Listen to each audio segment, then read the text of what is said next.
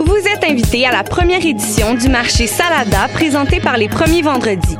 Un rendez-vous gourmand où vous y trouverez food truck, DJ, artisans et diverses animations artistiques. Ouvert les vendredis et samedis jusqu'au 27 avril. Dans l'ancienne usine de thé Salada, au 5430 Côte de Liesse, métro de la Savane. Entrée gratuite avant 20 h.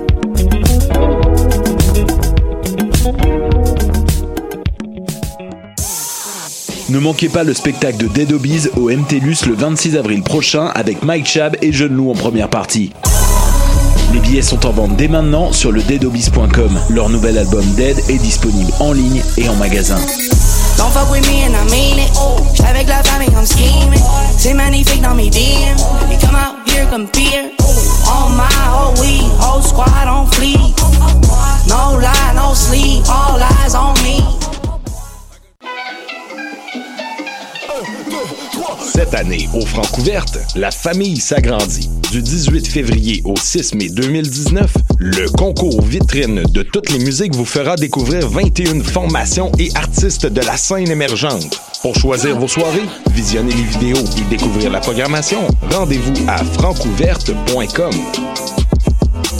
Les Francouvertes, une présentation de SiriusXM.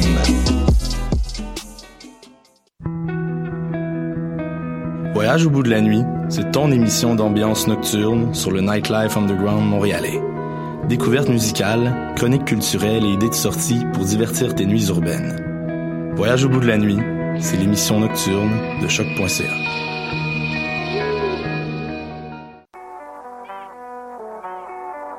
What a day? Et c'est Robert Nelson de À la claire ensemble sur les ondes de choc. that. Bounce, say, say, stand, step, step.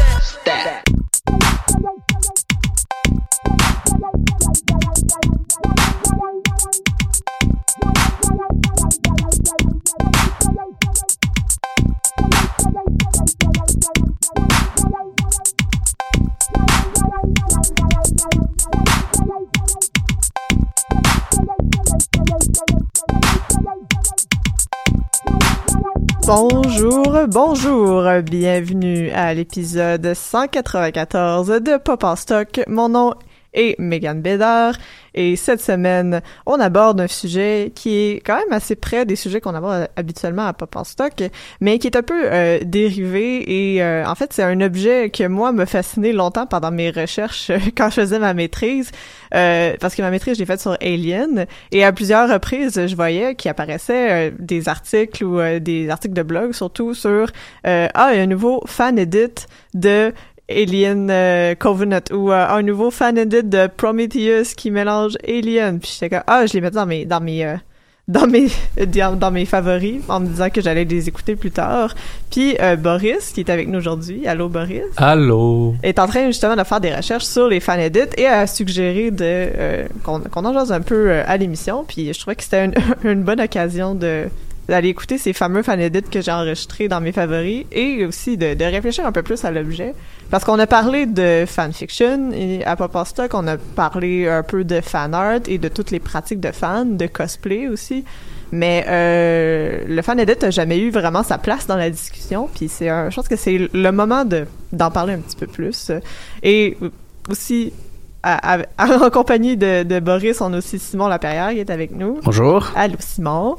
Et euh, ben commençons. Donc euh, fan edit, on se posait un peu la question. Euh, fan edit, re-edit, comment? Ouais, ben c'est hein. c'est le problème de l'appellation de, de de ces drôles d'objets là. C'est intéressant ce que tu dis, Megan. Euh, ce que tu évoques, c'est comment tu as construit un corpus de versions, si on veut, officielles canonique de mhm. film, mais qu'en poursuivant tes recherches, tu t'es rendu compte qu'il y avait d'autres objets qui gravitaient autour. Et là, on peut se poser la question comment nous, chercheurs, penseurs, on se positionne par rapport à ces objets-là, parce que, bien évidemment, ils, ce sont pas des... ils, ont pas été produits par les studios, par les réalisateurs, ils ont été produits par des, des, euh, des si on veut, des instances externes qui sont les fans. Et mhm. donc, comment est-ce, comment est-ce qu'on les considère dans une réflexion sur un, sur un objet? Et euh, c'est une question qui est quand même... Euh, plus importante qu'on pense quand on tient compte que l'histoire du cinéma pose ces problèmes-là avant même que les fans n'interviennent. Je pense juste par exemple au euh, au, au director Scott, au montage alternatif, aux scènes coupées, aux, euh, aux films qui ont des montages faits spécifiquement pour un marché à l'international. Donc la, la fin sera pas la même. Mm-hmm. Euh, T'es très près de nous. Euh, je pense que c'était Iron Man 3 dans laquelle il y a des scènes tournées spécifiquement pour le marché chinois. Donc pour nous, euh, cherche... version longue, version courte. Exactement. Euh, les montages télé parfois. Euh, donc et donc à ça et ça, ce sont que des objets officiels donc c'est qui ont été pas toujours par le réalisateur, mais généralement, il y a, euh, si on veut, euh, un auteur, un auteur ici au sens très très très très large, qui est qui officie sur la façon avec laquelle les films se présentent à nous. Et bien là arrive le point de vue des des, des fans, et c'est une bonne question de se demander comment est-ce qu'on appelle ça ce qu'ils font. Donc c'est remontage de films faits par des amateurs. Est-ce qu'on parle de edit ou de re-edit? Est-ce qu'on monte ou on remonte? Mm. Dans les faits je pense qu'on remonte. On remonte ce qui existe déjà. On, remonte ce qui a déjà été monté. Oui, mais tout montage est remontage aussi, là, sans jouer sur les mots, là. Mais euh, euh, puis c'est aussi un peu ça le discours sur le fan edit, c'est que que toutes ces toutes ces gens qui ont été réédités, euh, Steven Spielberg, George Lucas, euh, c'est des fans de films, puis c'est des cinéphiles, puis eux autres ils faisaient ça aussi un peu. Ils faisaient ils faisaient pas du remontage, mais ils mhm. faisaient euh, ils faisaient l'intertextualité puis l'intermédialité pas mal. Absolument. Puis des quand on y pense, des cinéastes comme Cameron, Spielberg, Lucas, qu'est-ce qu'ils ont en commun? Ils ont tous remonté leurs films. Alors on leur accorde cette permission là, parfois reculons, surtout dans le cas de George Lucas, on sait à quel point plusieurs communautés de fans détestent les nouvelles versions de, de la guerre des étoiles. Euh, même David Lynch avait apporté des petites modifications à Mulholland Drive euh, pour la, version euh, sur sur DVD et, et, VHS, mais on leur accorde cette, ce, droit-là de, de, de modifier leur film à l'infini autant que ça leur plaît parce qu'ils en sont l'auteur. Alors pourquoi est-ce que des fans ne pourraient-ils pas faire la même chose? Surtout que, à un moment donné, avec le Director Scott, avec le DVD, avec la multiplicité des versions, on arrive à un point où il y a plusieurs versions, même officielles. Mm-hmm. euh, comme le Lord of the Rings, euh, faut dire de quelle version on parle quand on parle de Lord of the Rings. Euh, il y a, quand même une différence majeure entre les deux versions. Il y a eu comme beaucoup, beaucoup de contenu qui est ajouté dans la version longue. Puis, puis c'est aussi, c'est un peu devenu euh, un outil de négociation pour les producteurs dans le sens de comme ah mais c'est correct ça ça va aller sur le DVD ça va être le extended cut on va garder ça pour la version théâtrale puis on va comme on va diviser un peu j'ai dit version théâtrale pour theatrical cut oui je sais pas c'est quoi version cinéma disons, ouais version cinéma c'est ça. Alors euh, puis le les DVD ont amené ça, ils ont amené comme cette espèce de tout d'un coup, t'as un objet où t'as plusieurs films, plusieurs versions d'un même film. Comme il y a aussi, c'est, c'est, le, le il y a toujours eu plusieurs versions d'un même film avec les doublages, avec les euh, euh, ratios, avec les versions euh, censurées, versions pour le ben, la version pour les pour les différents marchés, ça mhm. existe depuis que le cinéma existe là, ça ça date pas de Iron Man 3. Puis tout d'un coup, là, on se retrouve avec un coffret de cinq versions d'un même film. on se retrouve avec, je pense aussi à Final Destination 3 que euh, ils ont utilisé des, des extraits qui ont pas été, des versions du film qui ont pas été gardées parce que le, euh, le comment ça s'appelle le euh, la vision qu'ils ont faite, le test, le vision test a pas été positif, ils ont refilmé des trucs. Alors pour la version DVD, ils ont laissé le spectateur décider. Oui, ils ont, ils ont fait un film interactif avec ce qu'à la base euh, n'en était pas un. C'est ça, c'était recyclé, c'était pas prévu, puis ça a donné qu'ils ont fait ça, puis c'était même pas le réalisateur qui voulait nécessairement le faire. Alors là, tout d'un coup, les fans se retrouvent avec un objet qu'ils peuvent examiner, qu'ils peuvent regarder au ralenti, ils peuvent revenir en arrière, en avant, ils peuvent faire à déjà un, un espèce de processus de montage. Puis tout d'un coup, ben on peut faire ce qu'on veut avec. Puis ça pose aussi la question de c'est quoi un film? Est-ce que le film c'est quoi sa version? Mais en fait, ça serait un peu l'ensemble de toutes ces versions là. Qu'est-ce que vous en pensez? Bien, euh, j'enseigne un, un, cours à l'Université de Montréal et cette, euh, cette semaine, on parlait justement de, avec mes étudiants de, de, de, la transsexualité et tout ce qui touche au paratexte. Donc, tout ce qui entoure un film et, selon Gérard Genette dans Palimpseste, euh, les différentes versions c'est du registre du c'est du registre de la paratextualité. L'exemple que j'ai montré aux étudiants, sans surprise, Blade Runner, mm-hmm. les deux fins, deux fins qui changent drastiquement les interprétations qu'on peut tirer de ce récit-là. Et petite parenthèse, un truc vraiment intéressant, c'est que la fin originale, celle de la version cinéma dans les années 80, pointe beaucoup plus vers une, une suite potentielle mhm. que le montage de euh, le montage euh, que le, le, celle du final cut oui parce que je pense qu'il y a cinq fins officielles à Blade Runner et donc selon j'ai demandé à mes étudiants selon vous quelle est la bonne version? Quelle, quelle, quelle version doit-on euh, analyser si on écrit un texte sur Blade Runner? Et ce qu'avance Jeannette dans Palimpseste, c'est qu'il n'y a, pas de réponse. C'est un, c'est un problème qui est très épineux. Et euh, la solution, d'un point de vue purement méthodologique, c'est de simplement dire, eh ben pour le besoin de mes recherches, je vais parler du montage cinématographique d'Alien, donc celui qui a été présenté en salle. Euh, et pour un autre, pour Aliens, là, je m'intéresserai à la version du, du réalisateur, le montage euh, approuvé par James Cameron pour X et X et X raisons. En même temps, c'est ça, ça, ça, peut se justifier aussi par rapport à euh, si on, on, est vraiment du côté de la, de la méthodologie, là, mais si par exemple on s'intéresse à la réaction du public à l'époque, donc dans une dans une dans une perspective de réception de l'œuvre, c'est plus intéressant de nous intéresser euh, au montage euh, qui est présenté dans les cinémas versus celui qui n'a jamais été présenté dans les cinémas. Euh, oui, tout à fait, parce que, soyons francs, les montages les directors Scott euh, qui sont sortis sur DVD, qui vont peut-être parfois être présentés en festival, qui les regardent dans les faits, ce sont les cinéphiles, ce sont les fans. Mm.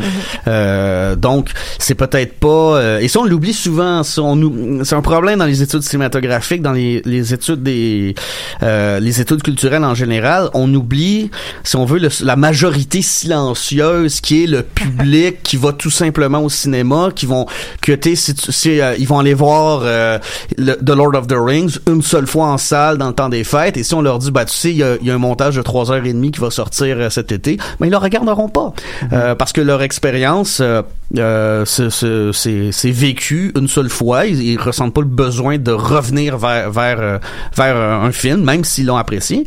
Euh, mais justement, on peut résoudre le problème méthodologiquement, mais on ne le résout pas parce que justement, quelle est la, qu'est-ce que c'est, euh, qu'est-ce que c'est de, de, Lord of the Rings? Ben, je pense que dans les faits, c'est une trilogie qui se déploie sur plusieurs versions.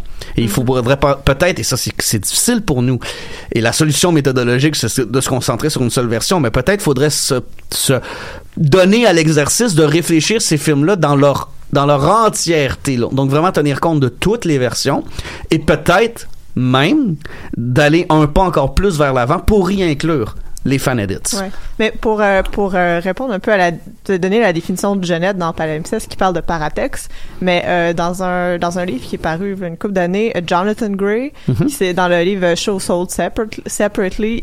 donc pour lui la définition du texte dans un contexte de culture populaire où ce qu'on veut prendre en compte les communautés de fans, le texte s'élargit même aux discussions qu'il peut avoir sur les forums, à toute la, la pratique de fans. Puis là, pour revenir à la question plus de comment on appelle cet objet-là, on réintègre le fan dans le, remontage. Donc, toute cette, cette, cette relation d'amour à l'objet qui est réintégrée dans la perception qu'on a de l'objet. Parce que c'est sûr que la relation du fan, c'est une relation d'amour passionnel. Mhm.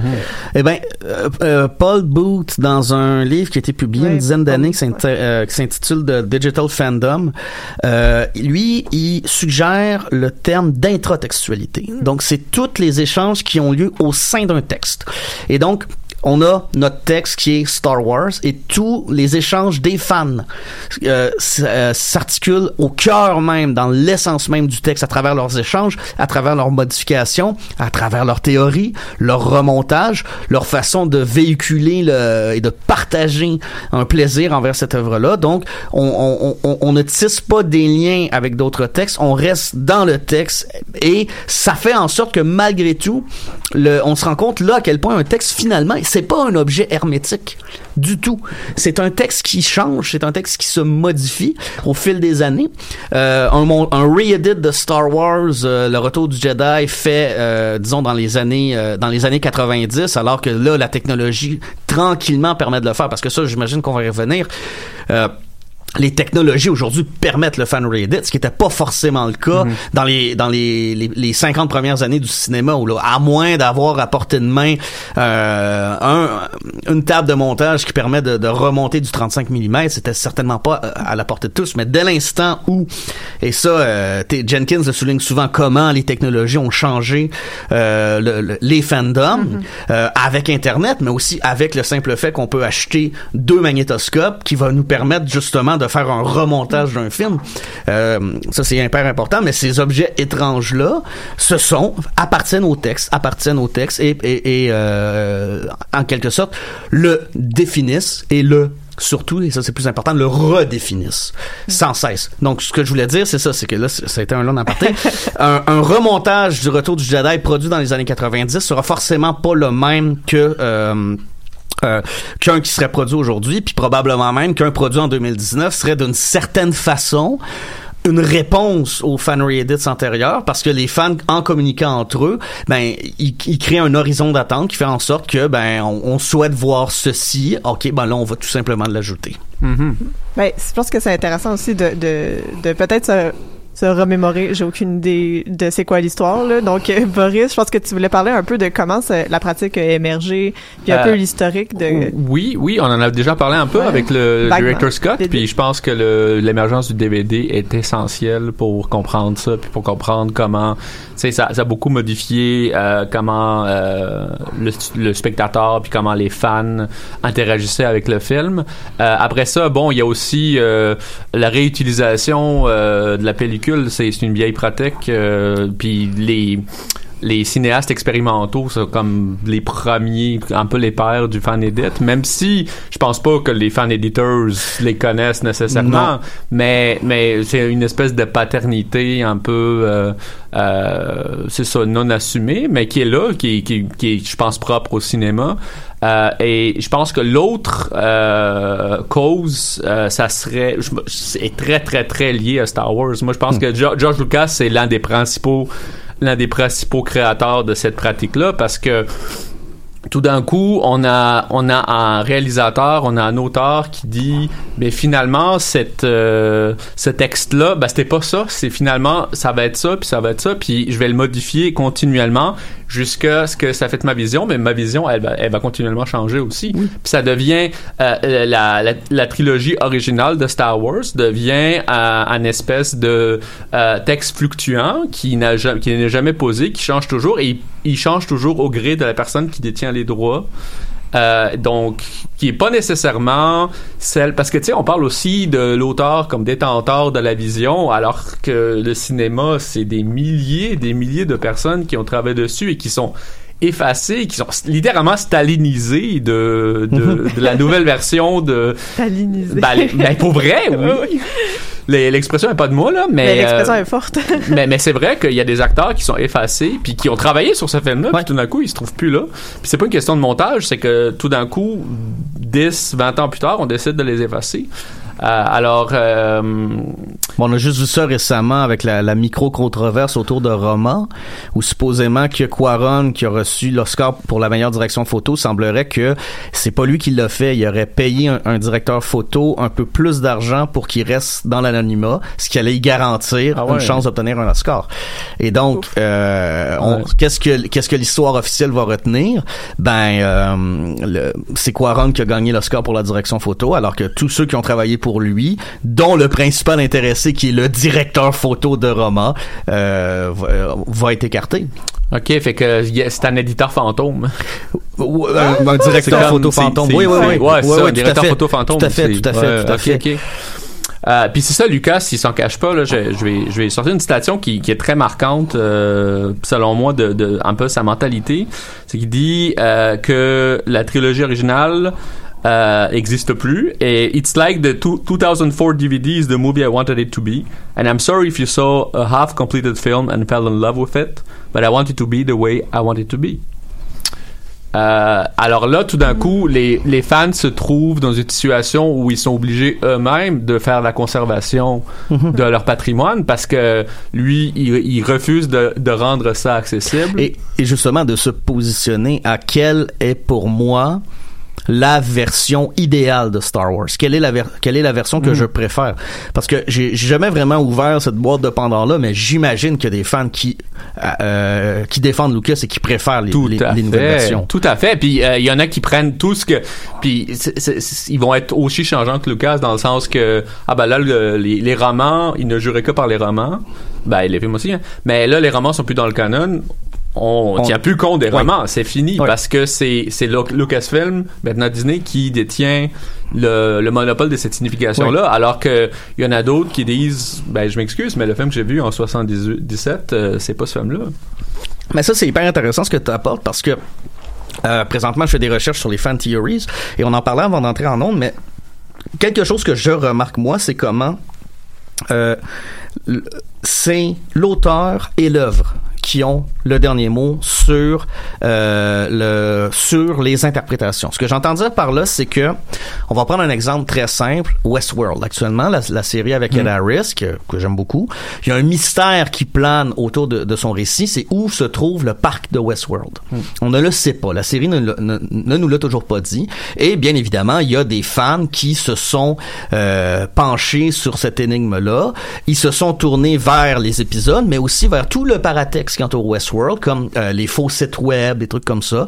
Et certains ont déterminé que euh, Westworld était sur la planète Mars. D'autres pensent qu'au contraire, Westworld serait sous l'eau. Hmm. Ou euh, Westworld serait un monde virtuel comme, comme, comme la Matrice. Hmm. Dès l'instant où Westworld va élucider cette énigme, où là, dans la série officielle, il va y avoir un épisode qui va nous dévoiler où se trouve le parc, toutes ces interprétations-là euh, vont mourir. Les fans vont dire, bon, ben, on a notre réponse, qu'on l'aime ou qu'on l'aime pas. C'est la même chose par rapport aux auteurs. Quand un, auteur confirme ou infirme une fan theory, généralement, généralement, les fans vont le suivre. Parfois reculant, ils vont dire bon ben, George Lucas nous a dit que Jar Jar Binks n'est pas un site, on va arrêter de déblatérer là-dessus. Mais là où ça devient intéressant par rapport au sujet d'aujourd'hui, c'est que le fan re-edit ne fait pas ça. Mm-hmm. Le fan re-edit, c'est vraiment le fan qui regarde le film et qui se dit je me fous du point de vue de l'auteur. Moi-même, j'ai moi-même je peux l'améliorer ce film-là mm-hmm. et ils vont tirer ces genres d'objets-là. Donc il y, a, quelque chose de très euh, de très anarchiste dans ce geste-là. Donc on ne suit on on, on s'oppose à l'autorité de l'auteur. Et, ça, c'est vraiment fascinant. Pour revenir, tu as mentionné le mot euh, idéal tantôt, puis c'est vraiment ça que j'ai remarqué dans les discours que les, les fan editors ont sur leur fan edit. Donc, euh, sur euh, fanedit.org, on a comme chaque chaque version est éditée avec l'éditeur euh, qui est mentionné. Puis il y a souvent des longs paragraphes explicatifs de pourquoi ils ont décidé de faire ce, ce genre de montage-là, parce qu'il peut y avoir à peu près, je pense qu'il y a sur fanedit.org, il y a à peu près 10 montages de, la trilogie du Hobbit. Mm-hmm. Donc, euh, il, il, explique pourquoi eux ont décidé de refaire ça à cette de cette manière-là. Il y a toute une liste, souvent aussi des, des modifications qui ont été apportées. S'il y a des voix ajoutées, s'il y a de la musique ajoutée, on donne la source. Mais euh, ce qui revient le plus, c'est euh, euh, la version, par exemple, du Hobbit, comme si on suit l'exemple, euh, qui est sorti dans les cinémas, ne me plaisait pas pour telle, telle, telle raison, parce que euh, Peter Jackson a décidé d'ajouter des jokes, puis des histoires d'amour avec des nains puis des elfes, puis moi, j'aime pas ça. Puis j'ai décidé de refaire ça en fonction d'un idéal de qu'est-ce que moi, mhm. j'aime de cette franchise, de cet univers fictionnel que ce soit par rapport aux livres, parce qu'il y avait beaucoup de gens qui étaient qui disaient « Ah, moi, j'aime les livres de Tolkien », fait que j'ai voulu donner cette impression plus Tolkienesque euh, à mon montage. D'autres qui préféraient la première euh, la première trilogie du Seigneur des Anneaux que Peter Jackson avait fait. Donc euh, on ah c'est plus fidèle à l'esthétique de ces premiers films là, mais il y a toujours cet idéal auquel on essaie de revenir. Donc cet idéal de, de l'univers fictionnel qu'on veut retraduire dans un film qui nous a déçus le plus souvent. C'est c'est ce que j'ai pu ben, remarquer. après ça, il y, y, a aussi ça c'est c'est ce qu'on appelle les euh, euh, les fix edits là, hmm, les, les les edits qui essaient de réparer, mais il y en a d'autres. Il y a aussi de l'expérimentation. il y a aussi des explorations génériques là, comme des euh, des des réédits qui essayent de voir euh, ce serait quoi Star Wars si c'était un film Grindhouse, mhm. qui, est, qui, est, vraiment un exercice intéressant parce que ça aurait facilement pu être un film d'exploitation. donc on va rajouter des effets de gore puis une musique un peu plus. on va graffiner l'image pour donné le look de la, de la pellicule. C'est ça. Donc il y a, y, a, y a, aussi il y a aussi des fans dettes qui qui veulent pas du tout réparer quoi que ce mhm. soit, mais qui veulent essayer d'autres affaires ou euh, comme des concentrations de personnages comme faire Titanic, mais du point de vue de Jack seulement. Donc euh, on, on montre même pas ce qui se passe au Titanic, on montre pas, ben, on montre ce qui se passe mais de son point de vue. Euh, ce qui se passe avec Rose avant, on s'en fout. Ce qui se passe dans les dans la cabine, on s'en mhm. fout. On, on, on, on, regarde juste son drame à lui. Ça reprend beaucoup des motifs qu'il y a déjà dans la fanfiction, là, donc euh, mhm. essayer de revoir l'histoire d'un point de vue d'un autre personnage ou d'enlever complètement un personnage. Comme ça s'est fait avec Jar Jar Binks. Ouais. Euh, Évidemment. Là. Ou justement de jouer avec les codes du genre, de faire euh, telle histoire justement euh, telle histoire de d'aventure on veut rendre ça une histoire d'horreur ou de jouer justement avec les codes cinématographiques cette fois plutôt que les codes littéraires là, mhm. puis les réintégrer dans l'image puis d'ajouter ça à l'image pour oui, puis ce que tu disais tantôt, la, un peu la documentation, ce que je trouve intéressant, c'est que c'est très, très, très documenté comme pratique. Souvent, mm. les, les fan editors, ils vont tout expliquer ce qu'ils font. Il y a même aussi, plutôt que d'uploader euh, des, euh, des gros, gros, gros fichiers, ils font juste mettre des métadonnées.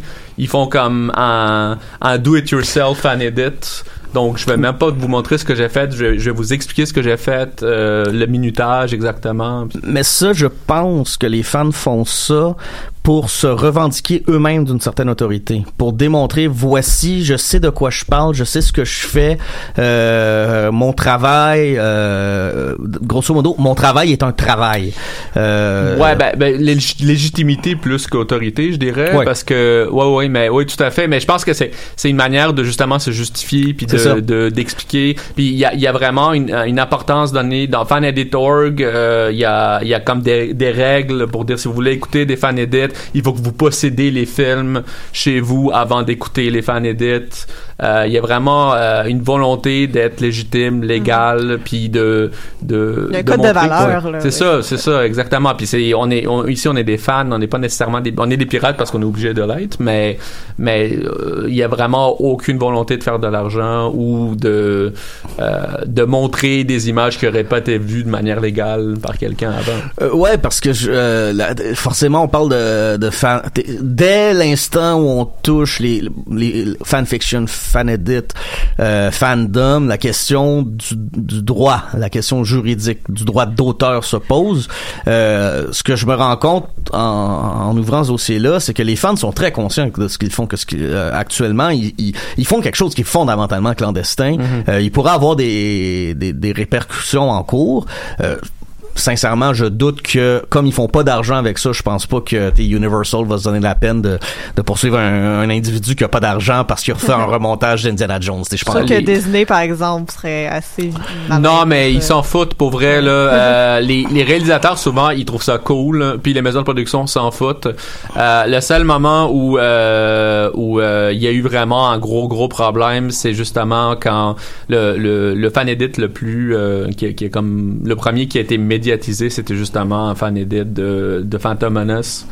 Euh, parce que justement, là, pour revenir un peu à ce que je disais, euh, ça fait que vu que je suis obligé de faire ma propre conservation du patrimoine, ben c'est normal que quand il y a un film de marde qui sort de mon fandom, ben je vais faire ma propre version et euh, au début préserver l'attrait de, de ton fandom d'une certaine façon. Exactement, puis continuer l'histoire, mais de la bonne manière, de ma manière, de parce que clairement la personne qui l'a fait a plus l'autorité de le faire parce qu'il est même pas capable de conserver ses propres films.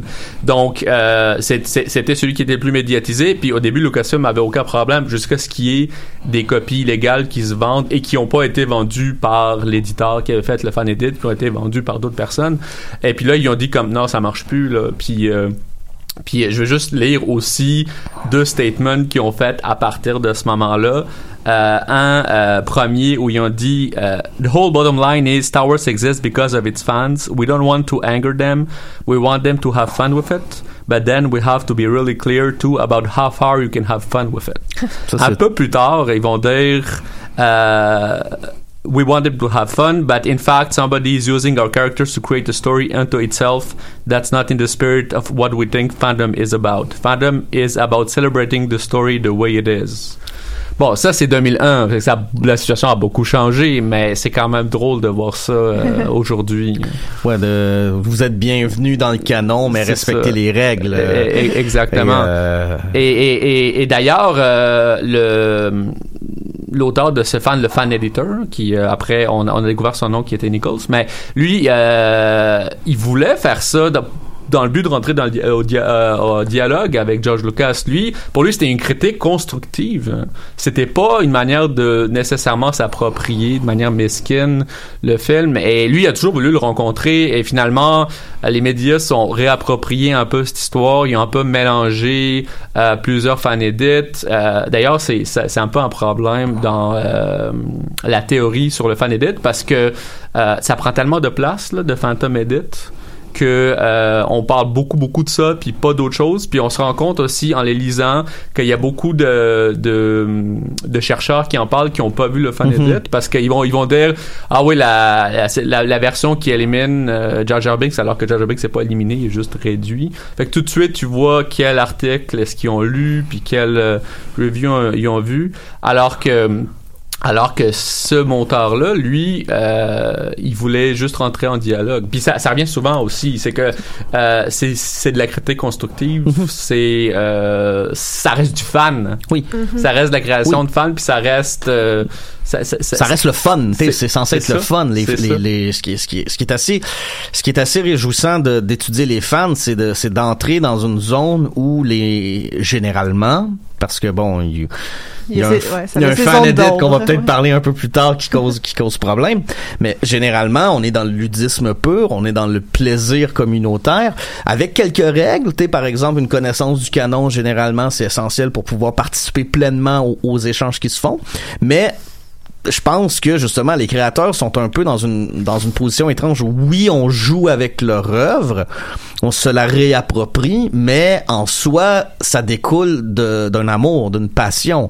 Si on remonte Blade Runner, il doit y avoir des fan edits de Blade Runner qui existent. Mm-hmm. C'est par plaisir, c'est par respect pour l'œuvre. Au final, c'est dire ben euh, on veut rendre hommage au film en y apportant ce qu'on perçoit comme des modifications positives.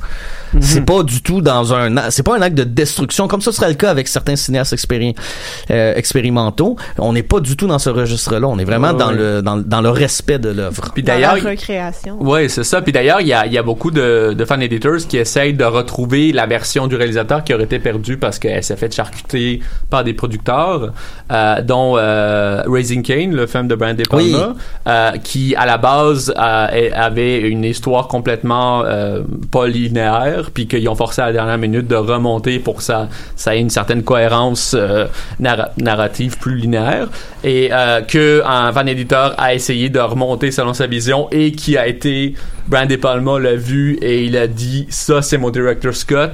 Et ils l'ont mis sur le Blu-ray de Raising mm-hmm. Kane comme un director Scott. Mais après ça bon il y a aussi l'effacement du fan editor au profit de la vision du réalisateur. Ça aussi c'est une c'est un peu euh, parce qu'encore une fois c'est l'auteur l'auteur demeure la figure d'autorité c'est en approuvant ce montage là en se le réappropriant puis en le vendant officiellement. Je, pense que c'est ouais, mais je euh, pense que c'est un désir de encore une fois se justifier, mais ça va peut-être disparaître. Ça. On est on. Je, oui, il y a, de ça, mais je pense que vu que c'est un acte d'amour vis-à-vis de, cet auteur-là, il y a cette volonté-là de se justifier. Après ça, euh, est-ce qu'il il, demeure vraiment l'autorité? Je pense que c'est en train de s'effacer. Oui, tranquillement, mais aussi surtout que si l'auteur lui-même prend pas position par rapport euh, à ce qui se fait, est-ce que Kevin Feige a vraiment commenté les fan edits des films de Marvel? Pas à ma connaissance. on sait qu'il lit des, il fréquente les forums. Ça, mhm. euh, dans l'anonyme, donc peut-être que Wolverine, hash... ben ça serait pas Wolverine. Ben maintenant il peut là, vu qu'il a, récupéré les droits, mais peut-être que Wolverine hashtag lol, c'est peut-être Kevin Feige en secret qui, qui échange avec euh, avec des fans, on sait pas. Euh, mais tu justement, donc tant et aussi longtemps que l'auteur ne se prononce pas, ben l'hommage peut se faire, mais là il y, a, peut-être pas de, le, le dialogue est recherché, euh, ne se fait peut-être pas mais il y a un autre dialogue qui se fait qui est avec les autres fans qui vont commenter puis qui vont éventuellement permettre d'engendrer des d'autres fan, fan re-edits. Donc c'est c'est constamment en, en évolution. C'est ça qui est c'est ça qui est vraiment fascinant et ça démontre justement du fait que ça évolue constamment qu'on pourrait avoir jusqu'à la fin de l'humanité des, des, des remontages de Phantom Menace. Ça démontre comment l'œuvre, le, texte, c'est quelque chose qui est fondamentalement malléable. Mm-hmm. On peut le modifier à l'infini. Et ça aussi, interpréter, appréhender le, texte de cette façon-là, ça, ça lui enlève une part d'autorité. Ça, ça enlève l'autorité de l'auteur, en tout cas, de, de, dire, ben, écoutez, Flaubert, il a écrit Madame Bovary, c'est, c'est bien, c'est rigolo, mais ce chapitre-là, il sert à rien. On va l'enlever. Mm. Mais le, le texte reste, Madame Bovary existe encore, c'est juste qu'il a été remodelé pour correspondre au désir dans ce cas-ci, d'un lecteur ou d'une lectrice. Ça, ou tous les hybrides aussi qui se font en deux films, mais tu sais, ça pourrait aussi se faire deux œuvres de Flaubert, on essaie de les faire euh, fonctionner ensemble, on mélange le texte, c'est c'est ça aussi que ça devient comme des espèces de, de, de Frankenstein là, mais ça, ça fait tellement une richesse euh, surprenante souvent là, donc euh, justement faire un, euh, un changer les codes de genre, mélanger le texte, changer l'ordre des scènes. J'avais regardé hier, j'ai regardé un, un fan edit qui mélangeait Prometheus et Alien Covenant en deux en deux storylines parallèles, ça donnait quelque chose de spécial. C'est c'est de voir. Euh, Mais oui, c'est ça. Ça démontre comment on peut expérimenter avec la fiction. Tu sais comment la, fiction, on le sait, mm-hmm. elle se résume pas qu'à ce que on nous montre. Il y a tout, il y a toutes les réflexions mm. qu'on se fait, les interprétations qu'on en tire. Puis euh, ah, aussi avec l'omniprésence aujourd'hui des œuvres transmédiatiques et des œuvres qui sont basées sur un monde fictionnel plus qu'une œuvre en soi, mm-hmm. euh, ça fait que la porosité des entre les œuvres est de plus présente que jamais. Puis il y a cette élasticité-là qui fait qu'on peut mélanger tout ça. Absolument. Tout à fait. Puis j'aime bien ton terme de, de, Frankenstein parce que ça, ça, me rappelle... Euh, c'est peut-être comme ça, finalement, qu'il faudrait interpréter le le texte comme euh, justement mm. c'est un patch texte. C'est pas euh, c'est un, un, film n'est que le morceau de quelque chose de beaucoup plus large qu'on pourrait appeler l'œuvre médiatique disons. Mais ça me rappelle une anecdote que, je voulais partager avec vous. Euh, il y a quelques années j'étais à Paris et j'ai eu l'opportunité de de, de, de, prendre un verre avec monsieur Jean-Pierre Bouixou qui, qui, a été un réalisateur de films pornographiques et un très très grand cinéphile. Donc il a pleinement profité de, de, de, des projections de cinéma de genre comme il y en avait beaucoup dans les années 60 à Paris, puis il me racontait que euh, afin d'éviter des problèmes avec la censure, c'était assez fréquent que des exploitants de salles porno coupent les plans de, de, de, de fellation et de pénétration. Mm-hmm. Mais il les gardait. Et dans certaines salles, il est rapatriaient tout ensemble sur une seule bobine et on pouvait voir une sorte de film fantôme qui était composé uniquement de ces images clandestines là dans laquelle il n'y avait pas d'histoire il n'y avait pas de contexte euh, et ça durait parfois quatre heures et donc oh, on pouvait rentrer et sortir à sa guise. Et euh, j'ai demandé à monsieur euh, monsieur Bouixou il me dit il me dit mais mon dieu mais c'est extraordinaire que ça ait pu exister. Qu'est-ce qu'il y en est de ces copies là fantômes? Mm. il me disait ça a été jeté ça probablement aussi que parfois les autorités se rendaient compte que ces images là étaient montrées en salle, donc il, s'appropriait les, euh, les, les copies. Mais Là, c'est vraiment intéressant parce que on est vraiment dans un pur délire mercantile, euh, clandestin, mm-hmm. mais d'une certaine façon, ça, ça, ça évoque le fan edit euh, d'une façon un peu détournée dans la mesure où tu ce qu'on tu ce qu'on peut pas vous montrer, on va le faire, on va vous le montrer, on va vous faire un juste ça. on va montrer que ça. Et ça et, d'une façon assez différente, euh, euh les, les fan edits font la même chose. Là, vous trouvez que la, la première trilogie de, de Star Wars avec Phantom Menace, Attack of the Clone euh, et euh, oh là là, ma mémoire, Revenge, le, dernier avec euh, euh, Revenge of the Sith? C'est le 3. Ouais, Revenge of the Sith. Ben, vous trouvez que c'est trop long? Bon, on va vous faire un montage de deux heures. Mm-hmm. Des trois films. Et ça, ça, ça c'en est un que, que j'avais visionné il y a quelques années. Ben, sincèrement, c'est meilleur. Ça doit. En tant que spectateur, j'ai trouvé mm. que c'était meilleur. Ce qu'ils ont fait, c'est qu'ils ont évacué beaucoup de scènes d'Attack of the Clones. Finalement, il y a que la bataille des clones. Mhm. Euh, donc le deuxième épisode est complètement euh, disparaît presque complètement. C'est quasiment juste des scènes de bataille. Là. Ouais, ouais, ouais, ouais, ouais, ouais, ouais, Puis il était, il était assez ennuyeux. Ah, mais on s'entend qu'il n'y a pas d'histoire dans ces films-là. Les trois, les trois premiers prequels, je m'excuse là, mais. Non, non, mais aussi il y, a un problème. Je pense que quand George Lucas raconte qu'il avait écrit ces, ces scénarios-là quand il avait l'âge de 20 ans, euh, ça paraît. ça, ça, ça paraît. ça doit être faux aussi. Ouais, ben j'imagine qu'il y a eu des oh. modifications. je pense pas qu'il a sorti ça. Euh, euh, mais euh, mais mais euh, mais justement ce, ce, ce qui ce qui je pense que ce qu'il faut percevoir dans le fan re-edit c'est foncièrement c'est un geste qui est cinéphile. C'est c'est c'est c'est une façon qu'ont trouvé des cinéphiles des fans de poursuivre leur passion au, au-delà du simple visionnement parce que là, on va y apporter sa, sa gomme, mais c'est une façon de, ben, sa griffe, mais c'est une façon de, de rester dans l'œuvre, de, de, de, de, maintenir un peu une relation aussi avec l'œuvre. Et, euh, à l'autre extrême aussi, c'est pas, c'est pas comme du fan film où là, il y a toute le, la production qui est prise en charge. C'est vraiment juste le montage qu'on, qu'on retravaille. C'est ça, c'est ça. Mais il y a une dimension historique aussi, comme par exemple, il y a des, il y a des fan edits qui sont juste faites pour reconstituer des films perdus, euh, comme euh, par exemple, il y a, il y avait un remontage de euh, euh, Secret Service. Il y avait un montage qui était fait pour la version télé et qui était vraiment euh, qui a massacré apparemment, j'ai pas vu, mais il a, massacré la, version cinématographique. Et il y a des gens qui ont connu juste ça. Euh, bref, c'est un montage très très haï par les fans de James Bond et euh, je pense que c'est ABC, je sais plus. En tout cas, la, la chaîne radio qui l'avait l'ont finalement détruit, l'ont plus conservé. Mais il y a des fans qui l'ont reconstitué juste pour pour avoir une comparaison un peu de c'est quoi qui se faisait à l'époque, qu'est-ce qu'on faisait comme montage télé, puis euh, pas nécessairement pour retrouver cette merveille-là, parce qu'on s'entend que c'est de la, c'est, de la cochonnerie, là, mais euh, pour garder cette pratique-là. Euh, et il y a une sorte de préservation détournée, parce que ce qu'on préserve, c'est pas l'objet en tant que tel, c'est un peu comme une idée qu'on s'en fait, uh-huh. mais qui permet de se référer à quelque chose justement qui est perdu. Une sorte de savoir-faire, mais qui, qui est imaginé encore là. Ben, une, un savoir-faire, mais aussi comme une pratique. C'est une pratique technique qui se faisait, qui, qui, se fait encore aussi.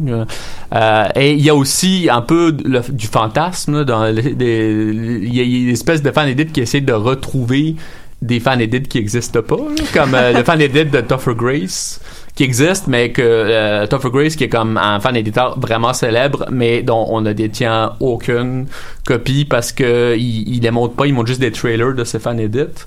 Donc il y a, y a un fan edit qui avait fait de la trilogie aussi, là, je pense que c'est l'un des premiers, euh, de la trilogie de prequels qui fait une heure et demie. Puis euh, il a montré dans une projection privée à certaines personnes, dont il y a un journaliste euh, de Slash Film qui en a fait un peu la description.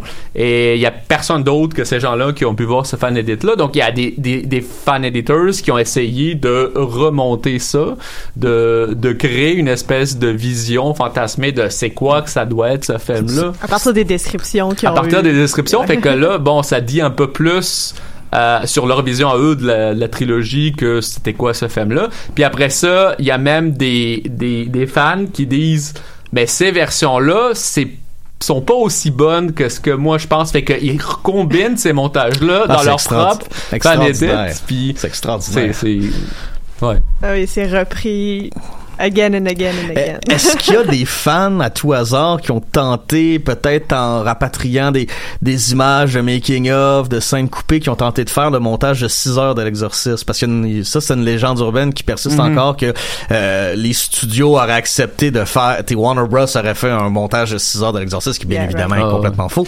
Mais euh, euh, je me demande s'il y en a qui ont pas tenté l'expérience. Il y a peut-être pas assez de matériel pour faire une version aussi longue. Je, je, je pense pas que le matériel existe, mais j'en ai pas entendu parler. Euh, ça, on peut faire la recherche là, mais euh, euh, j'ai pas entendu parler de ça. Je penserais pas. Parce qu'on parle là, tu parlais de fantasme, ça m'a tout de suite rappelé les histoires autour de ça, puis je me disais ah, peut-être qu'il y en a qui ont essayé, mais encore une fois, faut c'est que c'est c'est là aussi c'est que autant le film est malléable, autant il y a une limite dans sa malléabilité.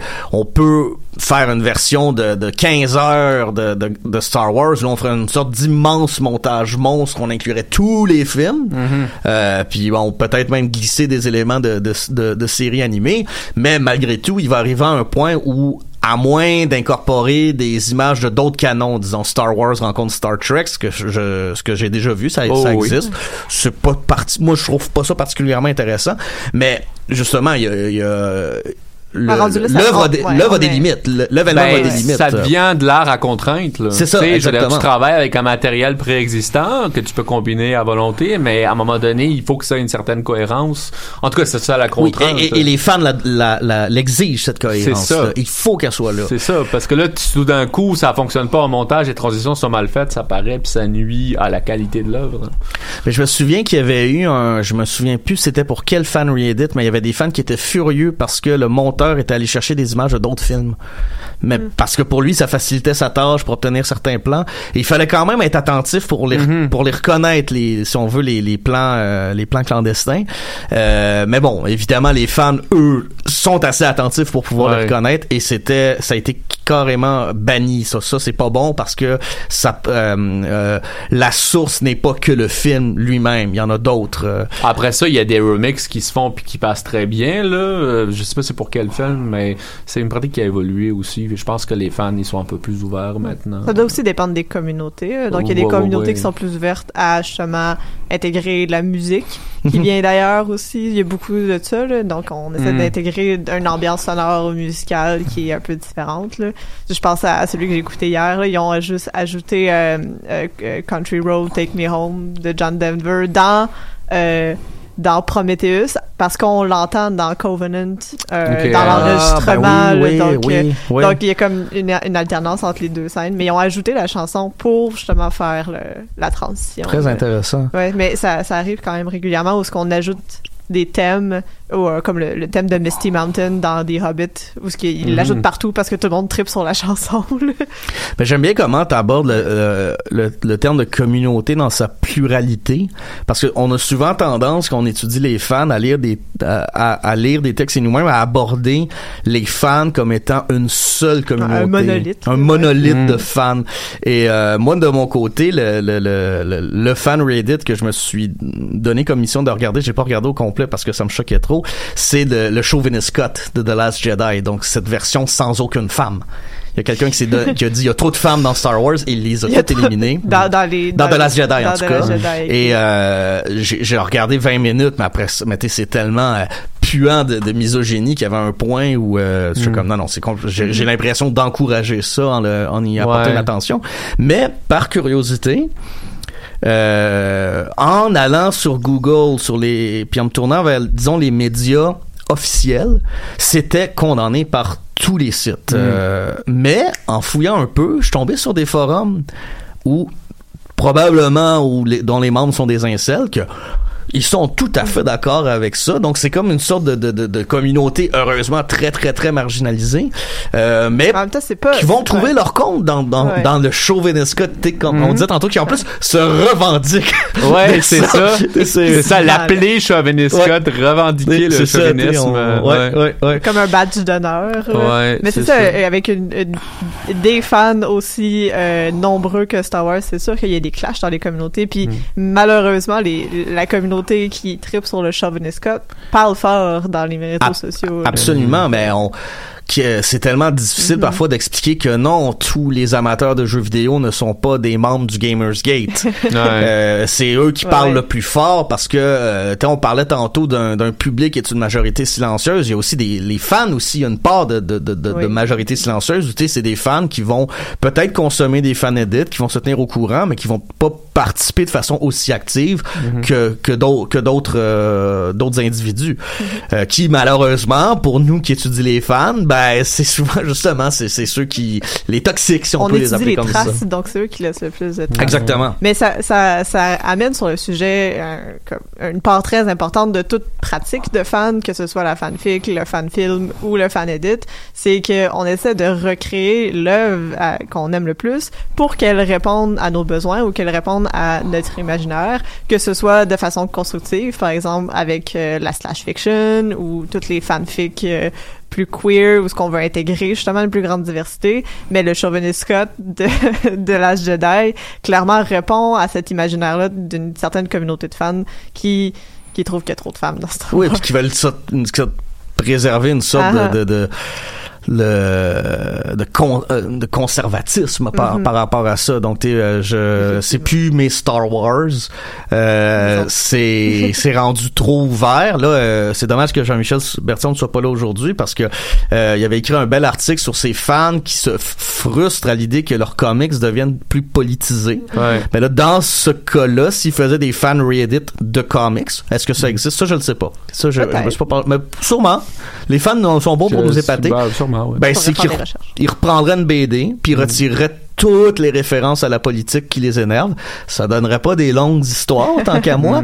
Euh, mais justement, c'est que là, c'est c'est c'est c'est putain un jeu à, la fiction que plier une œuvre à ses valeurs. Mm-hmm. Et ça, ça peut être à la fois comme tu dis, Megan, hyper intéressant du côté de la de la fanfiction justement. On va développer des des intrigues queer, euh, mais ça peut aussi démontrer comment il y a encore tout un, un, pan de droite qui demeure et qui euh, qui a une certaine mainmise sur la culture populaire et qu'on on veut pas l'adresser. Mais que, que aussi que ces fans sont pas sont jamais justement dépolitisés et que ces pratiques-là ne sont jamais dépolitisées, sont toujours inclus dans dans certaines idéologies. Absolument, absolument. Et faire faire un chauvinist cut, malgré tout, c'est un geste qui est très politique. Ouais, ben, définitivement. Mais qui se revendique de la politisme en disant vous vous amenez de la politique dans mes films alors que moi j'en veux pas, alors que tu sais on a juste envie de lui répondre d'autres.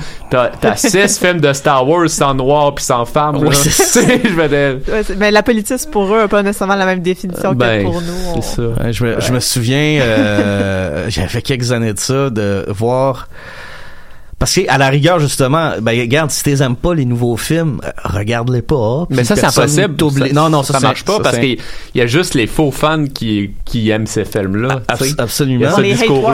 Il y a, il y a, ce discours là parce que ces gens là pour eux autres il y a juste une communauté de fans puis c'est la leur. Oui c'est ça exactement puis c'est ceux qui vont se fâcher de Captain Marvel parce que là on a une super héroïne ou et c'est là où je voulais en venir. Je me souviens avoir lu sur Facebook, je te l'avais envoyé ça Megan, un, un fan de comics fâché d'apprendre que Marvel préparait un film avec avec une super héroïne qui est musulmane.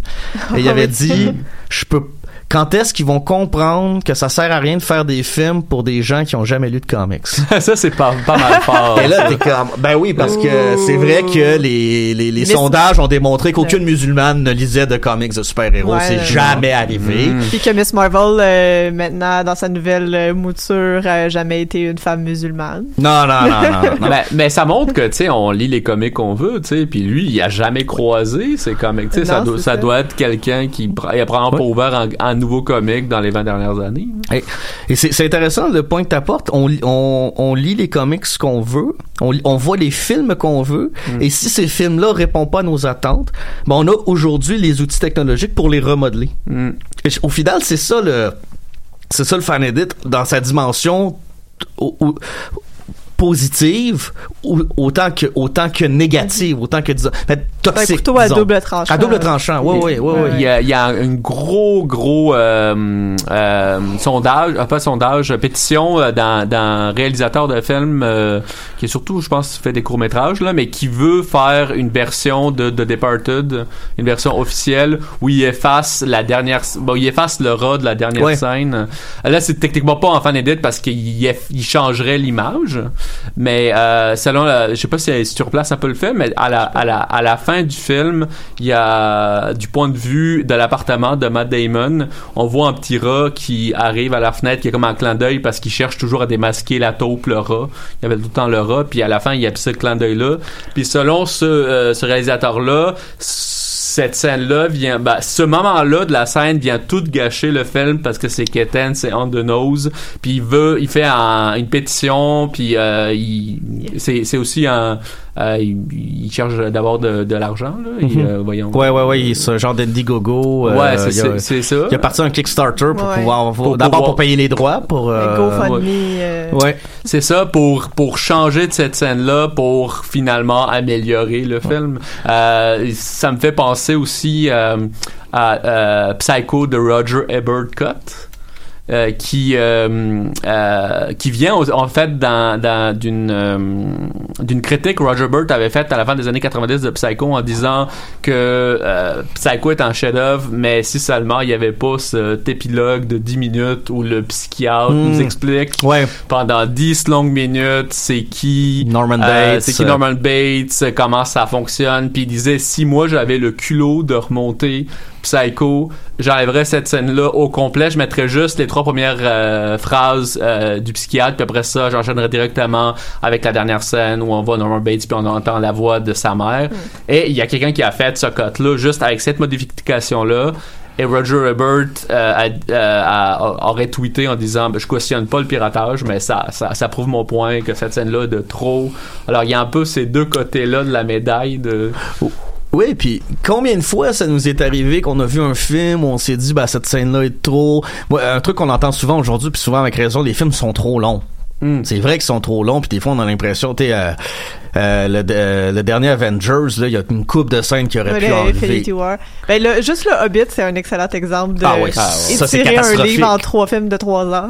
C'est ça. Puis, mais j'ai l'impression que ces fans-là font quelque chose de merveilleux qui est un pas en avant. C'est au lieu de, de simplement rêver d'une meilleure version, ben ils vont la produire. Ils vont se mhm. dire on va on va aller jusqu'au bout et voici un montage qui euh, c'est je, je mal je, je mal paraphrase mais dans le, mépris de, de, de, Godard, ça s'ouvre avec une, une, phrase qui est attribuée à André Bazin, mais qui finalement ne l'est pas. Comment le euh, le, le, le, cinéma nous mène à un monde qui se plie à nos désirs. Ben, je pense que ça s'applique aux, aux, fan edit. Mais là, c'est c'est c'est qu'on peut participer à ça. On peut contribuer à la construction de, de cet univers-là. Ça, mm-hmm. ça, ça arrive aussi à un moment où la frontière entre producteur et fan est de plus en plus ténue. Là, avec justement les Spielberg et compagnie qui puis Lucas qui étaient des fans avant, qui deviennent des producteurs, on saisit les moyens de production aujourd'hui en tant que fan et on intervient directement sur le texte et on, on dit on dit non à l'autorité de l'auteur aussi avec ça. Donc euh, vite vite en terminant. Euh, J'aimerais connaître vos fan edits les plus farfelus que vous aurez vus ou vos préférés ou quelque chose que vous conseillez. Ah, J'essaie de voir. Moi, j'aime beaucoup. Je pense que mes préférés, c'est les les remontages de bandes annonces. J'allais j'allais dire exactement la même chose. ça, c'est un travail de moine qui est fait où on va reprendre les images d'un film pour en changer de sens. Celle de Shining, qui est en drame familial et absolument magnifique. Meet Jake, he's a dad looking for inspiration. Meet Danny, he's a. Puis mettre la tune euh, Walking Down on Strawberry. Ça, c'est ça, c'est absolument réjouissant. Uh-huh. C'est vraiment un exercice de style qui joue sur la brièveté puis les codes, là, beaucoup, donc avec la musique, avec la narration. Et, sur la familiarité avec le film aussi, parce que forcément, si on n'a jamais vu Shining, si on sait pas de quoi, euh, qu'est-ce qui en retourne, ben on pourrait peut-être même y croire. Le plaisir uh-huh. vient du décalage. Exactement. Ouais. Euh, ouais, ben, moi, c'est des espèces de réconstitution générique aussi euh, de War of the, of the Stars, la version euh, la version Grindhouse de Star Wars.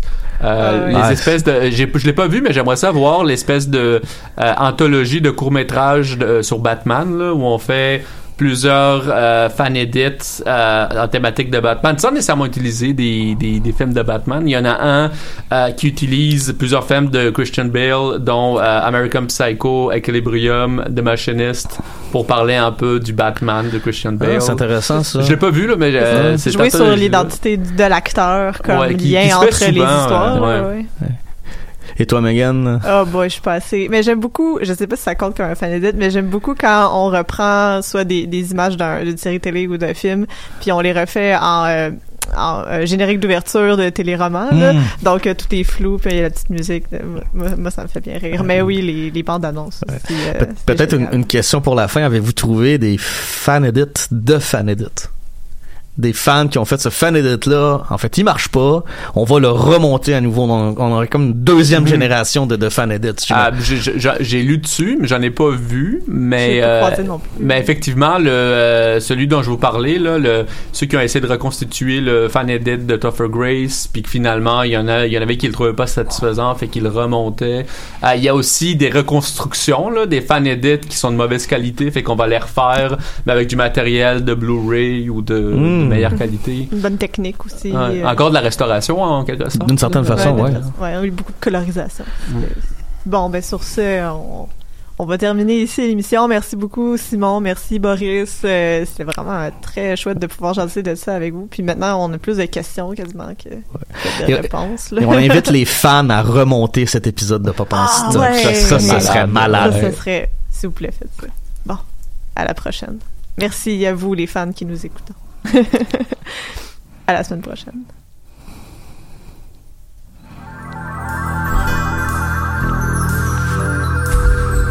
Bravo.